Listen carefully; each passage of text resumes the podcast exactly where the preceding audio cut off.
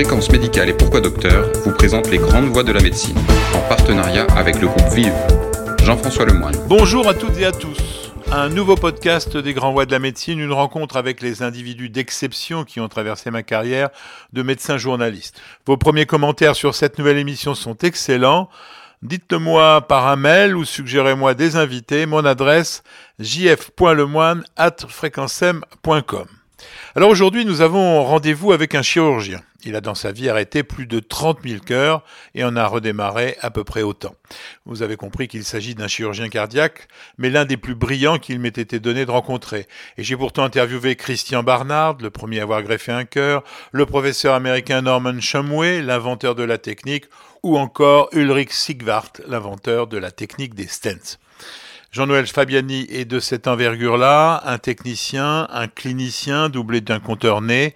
Encore une belle rencontre qui va, je l'espère, vous passionner. Jean-Noël Fabiani, bonjour. Bonjour, docteur Lemoine. Alors, vous savez que j'essaye toujours de commencer ces émissions avec une anecdote personnelle. Vous étiez où en 1981 En 1981, j'étais euh, chef de clinique déjà à l'hôpital Brousset à Paris. Et vous, vous travailliez déjà avec le professeur Carpentier? Je travaillais à l'époque avec le professeur Carpentier, évidemment, euh, et j'apprenais de lui euh, les techniques de la chirurgie de la valve mitrale.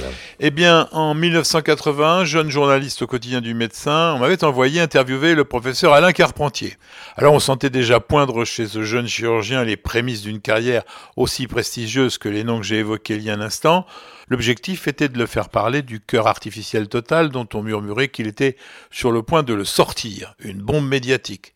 Il m'avait en effet affirmé qu'il allait toucher le Graal et m'a donné rendez-vous deux ou trois ans plus tard.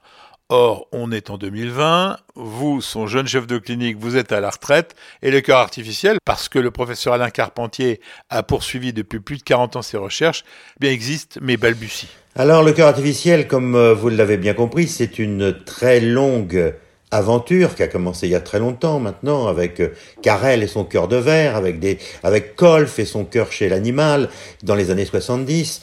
Et puis euh, oui, euh, le, désir d'Alain Carpentier était déjà dans ces années-là de créer un cœur artificiel totalement français. En fait, tout s'est cristallisé par sa rencontre à peu près dans ces années-là avec Jean-Luc Lagardère. Et Jean-Luc Lagardère, euh, à qui il en parlait, lui a dit « Qu'est-ce qu'il vous faudrait pour arriver à votre rêve, qui est ce cœur artificiel ?» Et Alain Carpentier lui a répondu « Il faudrait que vous me donniez des ingénieurs à plein temps pour travailler sur ce projet. » Et Jean-Luc Lagardère lui a donné cinq ingénieurs plein temps de chez Matra pour mettre au point euh, ce cœur artificiel. Et ils ont travaillé, ils ont travaillé pendant 20 ans finalement quand on réfléchit aux choses avec le recul, pour arriver à ce que voulait Alain Carpentier, c'est-à-dire un cœur artificiel qui euh, essayait de, de mimer en quelque sorte le cœur naturel avec les mêmes courbes de pression, et surtout qui répondait à son désir profond d'un cœur biologique c'est-à-dire non pas comme ceux qui avaient été mis au point auparavant aux États-Unis ou ailleurs, euh, mais un cœur qui était complètement recouvert d'une membrane biologique avec des valves biologiques pour que l'interface entre euh, ce cœur artificiel et le sang n'entraîne pas un des grands problèmes du cœur artificiel, des thromboses. Et c'est cela qui a permis de mettre au point le cœur Carmat. C'est vrai que j'ai suivi l'arrivée de ce cœur Carmat, qui a d'abord été utilisé en France avec grand renfort de promotion pour euh, surtout faire monter le cours euh, de bourse de la société éponyme, sans devenir la référence. Alors bien entendu, le cœur Carmat a été implanté chez l'homme avec des succès quand même. Il faut pas oublier que les premières transplantations cardiaques, elles ont duré que quelques semaines. Le cœur artificiel, lui, maintenant, a des, a des gens qui vivent depuis plus d'un an. Donc c'est quand même un, un, progrès considérable. Bien entendu, tout cela est difficile. Et puis la législation a changé. Et puis le concept même euh, d'expérimentation humaine a changé entre les années 80 et les années 2020. Et que maintenant tout est compliqué Bien sûr, cela va dans le sens d'une protection des personnes, mais euh, pour celui qui veut faire véritablement une recherche euh, chez l'homme, eh bien, tout est compliqué. Mais euh, mais on va y arriver parce que obligatoirement, obligatoirement, il y aura un cœur artificiel définitif implantable chez l'homme dans les années qui viennent. Maintenant, je vous le dis. Alors, je vous donnerai pas de délai parce que je voudrais pas faire la même erreur qu'a fait Alain euh, Carpentier au moment où il vous a parlé. Mais il y aura, c'est certain, un cœur artificiel. Comme il y a des transplantations d'organes, comme il y a un rein artificiel, comme il y aura demain un foie artificiel, il y aura obligatoirement un cœur artificiel. Pour être honnête, pour avoir produit un reportage chez un de ces opérés décédés depuis, le résultat était absolument extraordinaire, redonnant une vie quasi normale à son domicile à un patient qui était quelques semaines avant grabataire condamné. Alors, les implantations continuent Les implantations continuent, elles ont lieu à l'étranger euh, pour la plupart d'entre elles, mais euh, euh, les implantations continuent. Et mais c'est, je répète, c'est un long chemin. Alors une certaine discrétion, qu'une ailleurs est tout à fait souhaitable, est nécessaire. mais les implantations continuent. Et je vous répète, le cœur artificiel arrivera obligatoirement à un bon résultat au bout d'un certain temps. Mais c'est beaucoup plus compliqué que de prendre un cœur biologique comme dans la transplantation, euh, et que finalement on lui demandait de faire ce qu'il faisait quelques, quelques minutes ou quelques heures auparavant. C'est beaucoup plus compliqué d'inventer complètement un nouvel organe. Mais je le répète, c'est obligatoirement l'homme va être capable de mettre en place un cœur artificiel. Vous avez fait vous-même un certain nombre de transplantations cardiaques, avec d'ailleurs la modestie de dire que la technique n'était pas bien difficile et que l'essentiel du mérite revient aux immunologistes. Alors moi j'ai toujours dit d'abord qu'il euh, faut rendre à César ce qui est à César. Euh, celui qui a décrit parfaitement l'opération de transplantation cardiaque, c'est Norman Shumway. Euh, il l'a fait. bon, Chris Barnard lui a volé un tout petit peu la première pour des raisons légales, mais peu importe, c'est Chemouet qui a mis au point euh, la transplantation cardiaque. Euh, et nous faisons que faire, euh, grosso modo, à peu près, l'opération qu'a décrite Chemouet il y a maintenant presque 50 ans. Donc, euh, soyons clairs, euh, euh, c'est une opération relativement simple. elle est impressionnante, et puis elle fait appel à des choses qui sont bien sûr très émouvantes. Vous savez, il y a un moment terrible, mais Barnard le disait lui-même, il y a un moment terrible transplantation, bah, c'est quand le thorax est vide. C'est-à-dire, on a enlevé le cœur qui, qui, qui, est malade, et puis on n'a pas encore posé l'autre cœur. Vous voyez, c'est un moment qui, pour un chirurgien, est quand même très émouvant. Eh bien, et puis c'est formidable, c'est une opération magique, extraordinaire. Mais le chirurgien, il a fait des coutures, et pas les coutures les plus compliquées, des opérations beaucoup plus compliquées que la transplantation cardiaque. Mais euh, ce qui est vrai, c'est la révolution qu'a été, qu'ont été les traitements anti-rejet. Et là, euh, s'il faut rendre euh, un petit peu hommage à quelqu'un, il faut rendre hommage à Jean-François Borel, des laboratoires Sandoz, qui a découvert la cyclosporine, qui a changé la vision des transplantations en général et cardiaques en particulier. On reviendra plus tard sur Bernard Eschenway lorsque l'on abordera votre passion de l'histoire et votre nouveau métier d'historien, mais on reste avec le chirurgien cardiaque. Une vie de chirurgien, c'est une histoire de sacrifice? Bien écoutez, euh, j'ai eu la chance, parce que c'est une chance de vivre finalement la chirurgie cardiaque non pas à ses débuts, euh, à ses balbutiements, mais encore à une époque de pionnier, c'est-à-dire où c'était vraiment quelque chose de nouveau, c'était une explosion de possibilités, où presque à un certain moment, chaque opération était une première. Et donc, euh, c'était très enthousiasmant. Et bien entendu, euh, les gens de ma génération, je ne suis pas le seul dans ce cas, nous avons beaucoup participé, nous, nous sommes beaucoup impliqués dans cette aventure, et nous y avons consacré notre vie. Ça a donné un sens à notre vie, mais on, a sacrifié un certain nombre de choses autour de nous, dans notre vie personnelle en particulier. Euh, là, il faut être bien clair sur, les choses. Maintenant, euh, ceci étant, euh, je répète, c'était une aventure extraordinaire. Et elle continue, bien qu'elle ait acquis maintenant ses, lettres de noblesse en quelque sorte, et qu'elle a atteint, elle, a passé l'adolescence, elle est dans l'âge adulte, c'est une chirurgie qui doit être réglée, c'est une chirurgie d'équipe, euh, qui doit rendre un service à la population, euh, un service euh, vraiment au jour le jour. Et donc, ça suppose de la part du chirurgien qui devient chef d'équipe, autant de qualité d'organisation et, de, et, et de discussion, de consensus, d'obtenir des consensus de ces équipes, que de qualité de chirurgien. Il faut être clair. On ne parle jamais de l'hygiène de vie que cela impose. Par exemple, la veille d'une transplantation, on doit rester sobre et reposé? Écoutez, euh, mon cher Jean-François, la veille d'une transplantation cardiaque, on ne sait pas qu'on va la faire le lendemain parce que comme c'est une urgence, elle arrive toujours au moment où on l'attend pas, en général en pleine nuit, et donc on n'a pas eu le temps de s'y préparer. Donc il faut être en permanence prêt à faire une transplantation cardiaque, ou bien d'ailleurs de faire toutes les urgences de la chirurgie cardiaque qui sont souvent plus difficiles même que la transplantation cardiaque. En revanche, pour les opérations programmées, pour les gens qui viennent pour un changement de valve, les gens qui viennent pour des pontages coronaires par exemple, bah c'est vrai qu'on a le temps de s'y préparer. Alors, euh, ceci étant, au bout d'un certain temps de ce métier, euh, soyons clairs, on, rentre dans une certaine forme de routine. Euh, les opérations, on les connaît par cœur. Les opérations, elles sont parfaitement réglées. Les équipes sont parfaitement réglées. on n'a même pas besoin de se parler en salle d'opération. Euh, L'instrumentiste avec laquelle je travaille habituellement, je tends la main, le bon instrument tombe avec le bon fil au bout de l'instrument. Donc vous voyez, c'est des équipes parfaitement rodées. Et ça, c'est ce qu'il faut arriver à obtenir dans une équipe de chirurgie cardiaque. Et c'est très important, bien entendu, pour la sécurité des malades. Un chirurgien âgé, c'est un chirurgien fatigué ou un technicien au sommet de son art? Ben écoutez, ça dépend des cas. Hein. C'est toujours pareil. Hein. Les, euh, tout le monde n'est pas fait de la même façon. Euh, je crois que moi, à la fin de, de mon activité chirurgicale, euh, j'avais réussi à faire des opérations beaucoup plus rapidement que je ne les faisais 20 ans auparavant, parce que chaque geste était parfaitement huilé, parce que l'expérience fait que je voyais venir le problème avant même qu'il se pose, et donc, c'est vrai que au moment où j'ai arrêté de faire la chirurgie et je voulais que ça se passe comme ça, eh bien, je n'ai jamais été, entre guillemets, aussi bon chirurgien euh, de toute ma carrière. Ça vous manque de ne plus opérer? Pas du tout.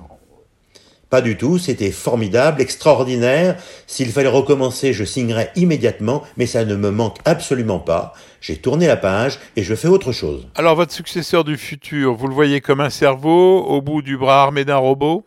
Alors je pense que toute la robotique, et j'y avais beaucoup travaillé dans les dernières années de mon activité chirurgicale, va euh, être capable d'aider le chirurgien, mais c'est un outil, le robot. C'est ça, ça n'est pas un chirurgien, c'est un outil du chirurgien. Euh, c'est un instrument du chirurgien, mais c'est un instrument intelligent, euh, comme bon les ciseaux. Vous connaissez tous ce que des ciseaux. Hein. C'est à peu près le même travail. Le chirurgien est coiffeur, il fait la même chose avec des ciseaux. Là, entre le chirurgien et les ciseaux, on met un ordinateur. Et là, comme on met un ordinateur, on a toutes les possibilités et, toutes les, extraordinaires facilités qu'apporte un ordinateur. Et là, on va avoir un ciseau qui des ciseaux, pardon, qui deviennent intelligents et qui deviennent capables d'effectuer des gestes euh, que l'on aura programmés, euh, que l'on aura informés par l'imagerie, par exemple, et on va obtenir euh, une chirurgie qui va être beaucoup plus performante. Parce que, euh, contrairement aux autres euh, chirurgies, c'est une chirurgie avec un chronomètre. C'est-à-dire qu'à partir du moment où on arrête un cœur, euh, il faut le protéger, parce que si jamais on ne le protégeait pas, il ferait, entre guillemets, un infarctus puisqu'il n'y aurait plus de sang qui, le pénétrerait. Donc, quelle que soit la technique de protection que l'on va utiliser, il y a quand même un chronomètre qui se déclenche à partir du moment où on arrête le cœur. Et ce chronomètre fait qu'il faut faire des gestes rapides euh, sur lesquels on n'a pas à revenir, des gestes qui sont euh, censés dans une planification qui a été établie. Et c'est ça qui fait la différence, c'est qu'il faut être le plus rapide possible. Vous avez arrêté combien de cœurs dans votre vie? Oui, j'ai à peu près une idée, ça doit être 30 euh, 000, quelque chose comme ça. Et vous en avez fait démarrer combien? Bah, la, plupart, la plupart démarrent, euh, redémarrent. Euh, certains, bien entendu, ont redémarré d'une façon parfois un peu poussive, mais avec le temps qui passait, au, fil des années, on a eu des moyens pour, d'abord des médicaments extraordinaires pour soutenir le cœur, et puis des appareils qui nous ont permis, quand le cœur avait une faiblesse après l'opération, eh bien, de le soutenir aussi, parfois plusieurs jours, avant qu'il ne récupère une fonction normale. Donc, il y, a eu des progrès absolument incroyables. Il faut que vous vous rendiez compte qu'au début de la chirurgie cardiaque, la, mortalité d'une chirurgie programmée était de plusieurs dizaines de pourcents. C'est-à-dire que tout au début, quelqu'un qui arrivait avec trois valves à changer, eh bien, c'était quelque chose comme 50% de mortalité. Euh, euh, dans les, dans les, actuellement, dans ces dernières années, c'est une chirurgie qui se fait avec une mortalité de 3%. Donc vous voyez, euh, il y a eu des progrès absolument incroyables. Les chirurgiens, ils sont pour quelque chose, mais les anesthésistes, il faut bien leur rendre cet hommage aussi, les réanimateurs aussi, et tous les industriels qui ont, travaillé à améliorer ces appareils, à améliorer ces techniques, ont aussi leur part dans ces résultats. Alors vous soulignez beaucoup le travail d'équipe, on a d'ailleurs pu le constater avec la mobilisation de tous contre la Covid-19. Est-ce que la longue interruption de vos services pour combattre cette maladie se traduit par une perte de chance chez vos cardiaques un peu délaissés, paraît-il? Je pense que oui, parce que obligatoirement, euh, il y a des malades qui ont été reportés. Et quand on reporte des malades qui ont par exemple des coronaires malades, euh, c'est c'est sûr qu'il y a un risque qu'ils fassent ce que l'on voulait éviter, c'est-à-dire un infarctus par exemple. Euh, quand dans d'autres cas, il y a eu des complications certainement.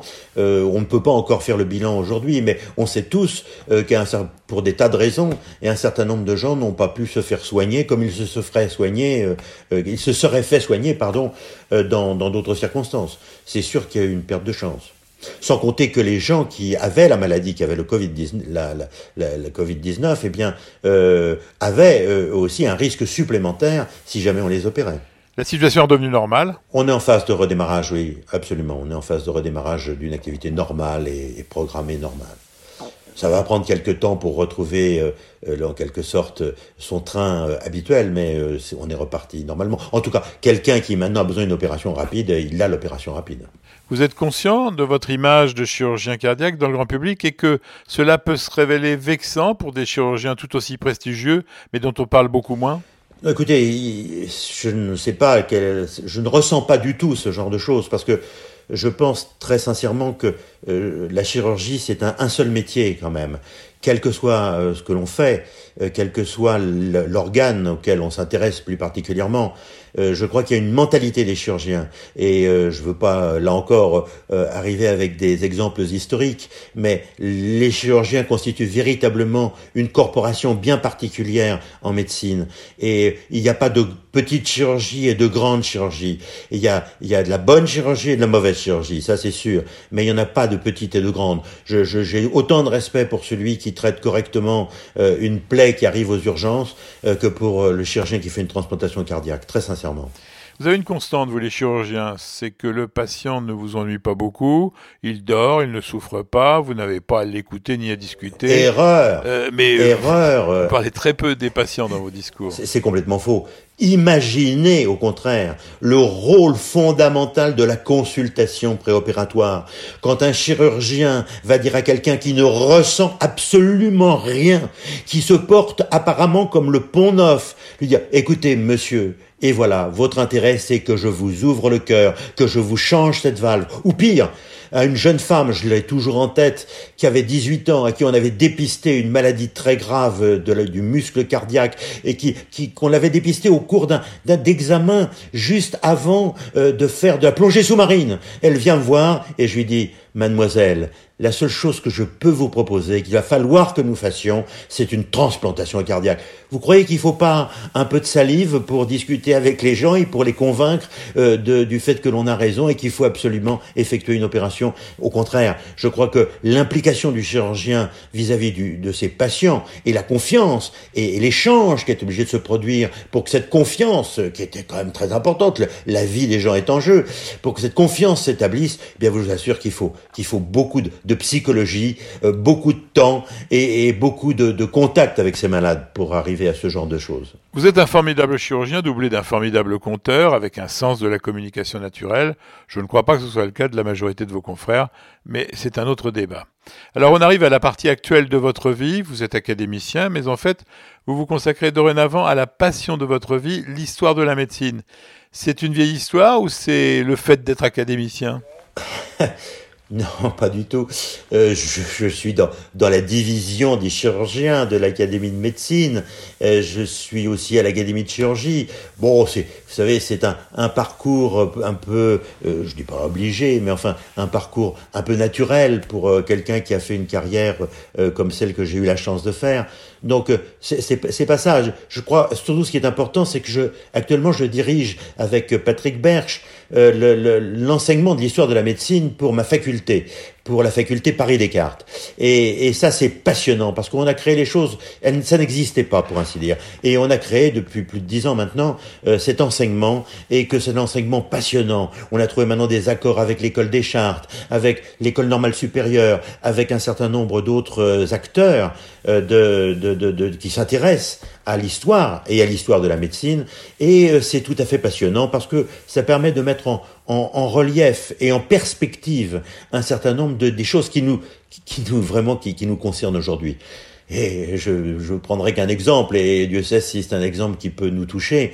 Euh, vous imaginez qu'au cours des trois derniers mois, le nombre de demandes d'interviews ou d'interventions que j'ai eues sur les grandes épidémies du passé, pour essayer de mettre euh, l'épidémie que nous venons de vivre euh, sur le SARS-CoV-2 euh, au même niveau que la grippe espagnole, que la peste euh, ou que le choléra. Vous imaginez bien que ça intéressait les gens de dire mais on vit une épidémie, mais comment ça s'est passé dans le passé? Eh bien, c'est important de pouvoir leur dire voilà comment ça s'est passé. Et, et, et, finalement, nous vivons quelque chose qui n'est pas tellement différent de ce que nous on a vécu dans le passé, qui est même plutôt moins grave que ce que nous avons vécu dans le passé. Si on réfléchit, on n'a pas beaucoup progressé malgré toute la technicité dont vous parliez il y a un instant. Pas plus progressé que les médecins de la grande peste de Marseille. L'éviction reste notre arme principale. On peut raisonner comme ça. On peut raisonner comme ça, mais on peut raisonner autrement aussi. C'est de se dire que euh, en 15 jours, on avait le génome euh, du virus. On peut dire aussi que tous les laboratoires du monde, et Dieu sait si euh, c'est ce que ça représente comme compétence, eh bien, se sont mis en branle immédiatement à la recherche de médicaments, à la recherche euh, de vaccins.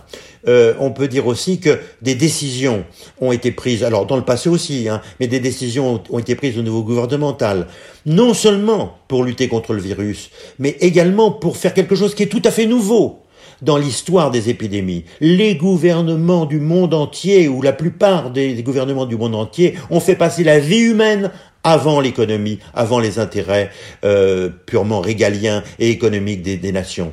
On a été capable d'arrêter, en quelque sorte, euh, pour faire passer d'abord euh, la santé des gens, on a été capable d'arrêter eh bien euh, la, la, la, course effrénée au profit. Ça, c'est quelque chose de nouveau dans l'histoire de, des hommes, euh, quelque chose dont on va sans doute payer maintenant les conséquences. On va voir comment ça va comment ça va se passer. Mais sur le plan civilisation, c'est un pas de géant. Les historiens du futur jugeront si la préservation de la mort biologique justifiait la mort sociale inéluctable dans les mois qui viennent. Tout à fait d'accord. Simplement, je veux réveiller une chose.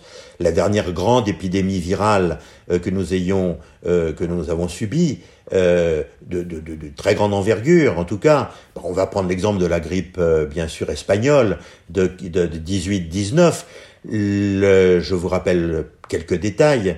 Euh, les gouvernements n'ont pas informé la population pour ne pas les, les éloigner de, de l'effort de guerre qui existait encore. Ils n'ont pas informé les choses.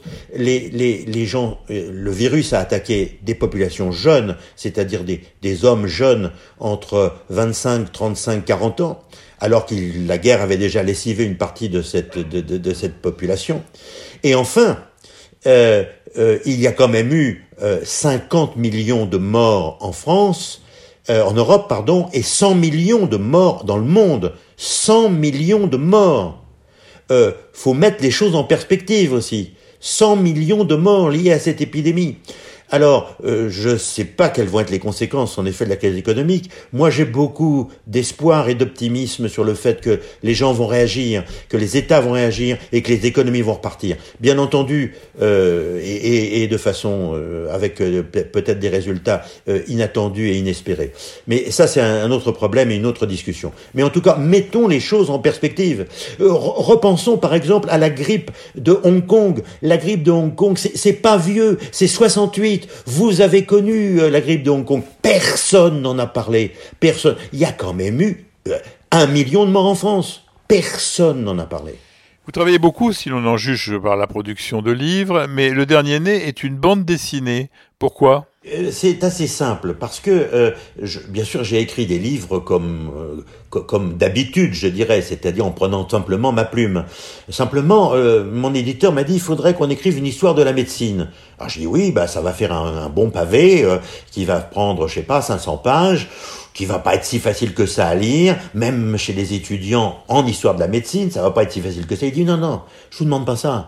Je vous demande, vous allez faire une bande dessinée. Alors moi, je suis tombé des nuls, là encore. Je, je, sais pas, je savais pas, moi, une bande dessinée, j'ai jamais écrit de bande dessinée de ma vie. Il dit, oui, alors, je vais vous mettre en contact avec un dessinateur, et puis vous allez faire l'histoire de la en bande dessinée, comme ça tout le monde la lira, vos étudiants, euh, les étudiants euh, en général, les élèves, et puis tous ceux qui, qu'un que, gros bouquin sur, l'histoire de la médecine aurait certainement euh, euh, contrarié ou en tout cas qui n'aurait pas qui, n'aurait pas ouvert le bouquin pour tout dire.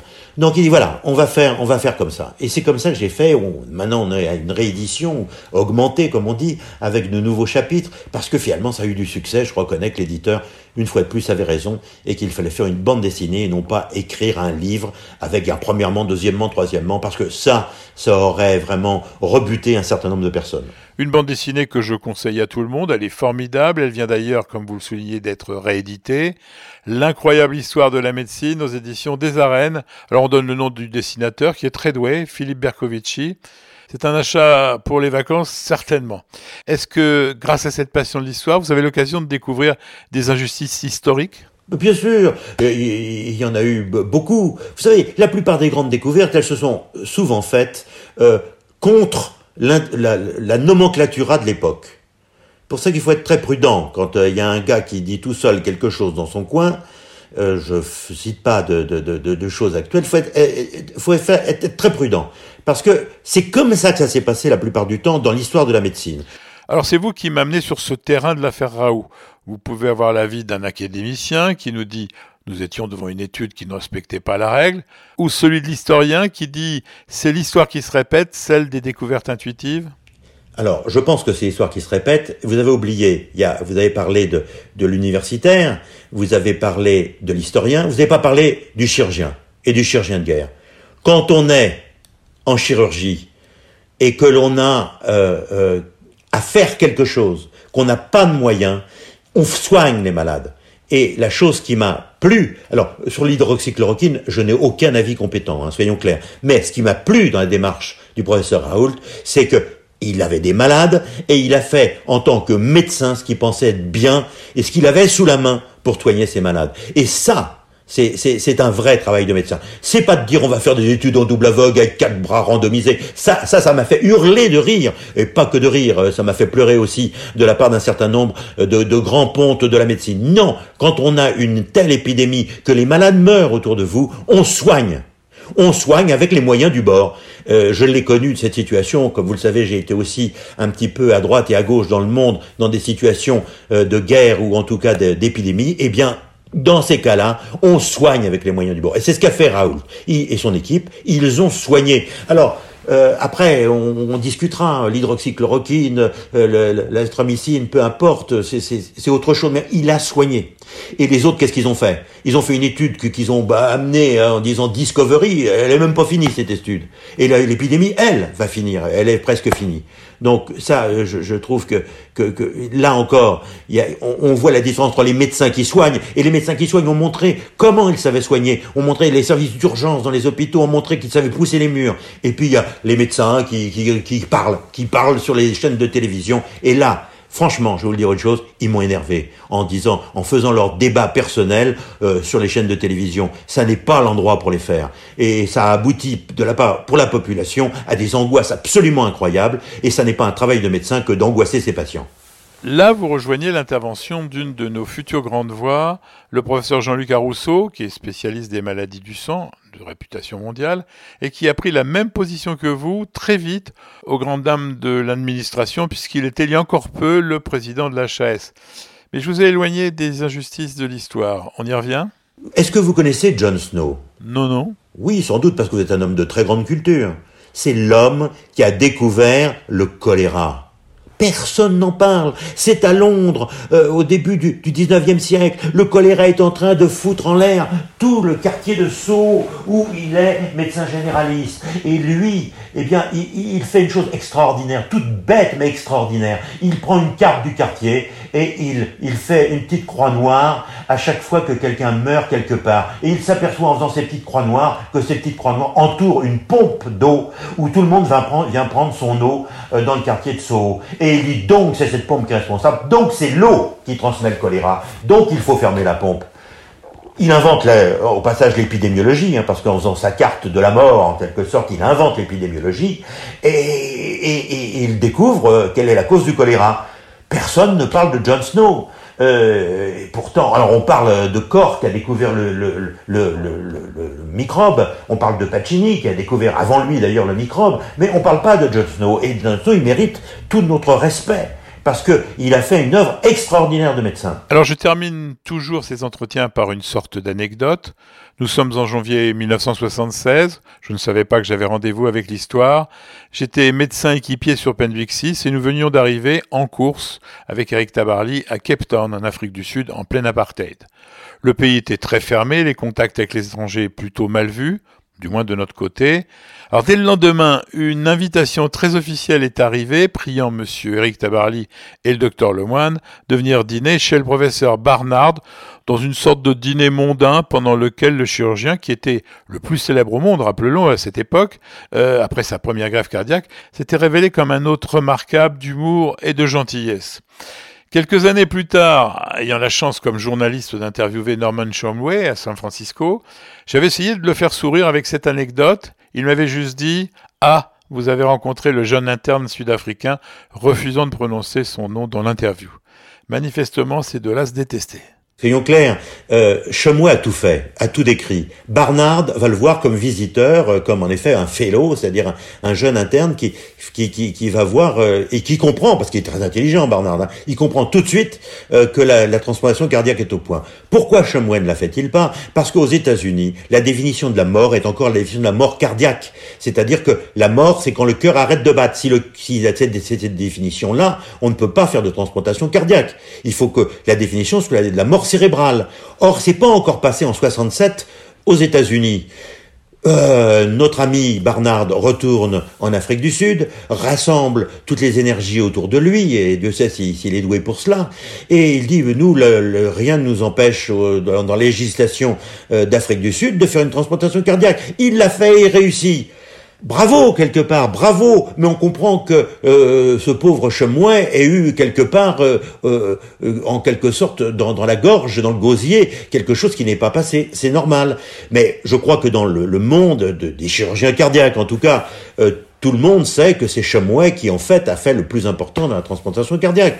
Mais il faut reconnaître que, euh, vous savez, à la guerre comme à la guerre, celui qui prend les décisions et qui a le courage quand même de le faire et qui surtout réussit, eh ben écoutez, c'est formidable. Moi j'ai beaucoup de respect pour Chris Barnard.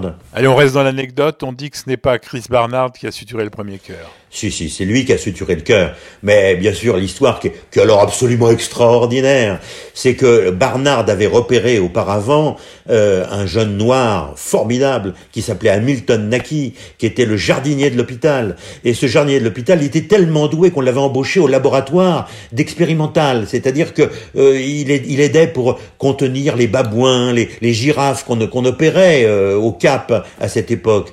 Et, euh, et, et il était tellement doué que souvent, euh, en attendant les internes qui devaient faire l'opération, il commençait l'opération et même il la finissait.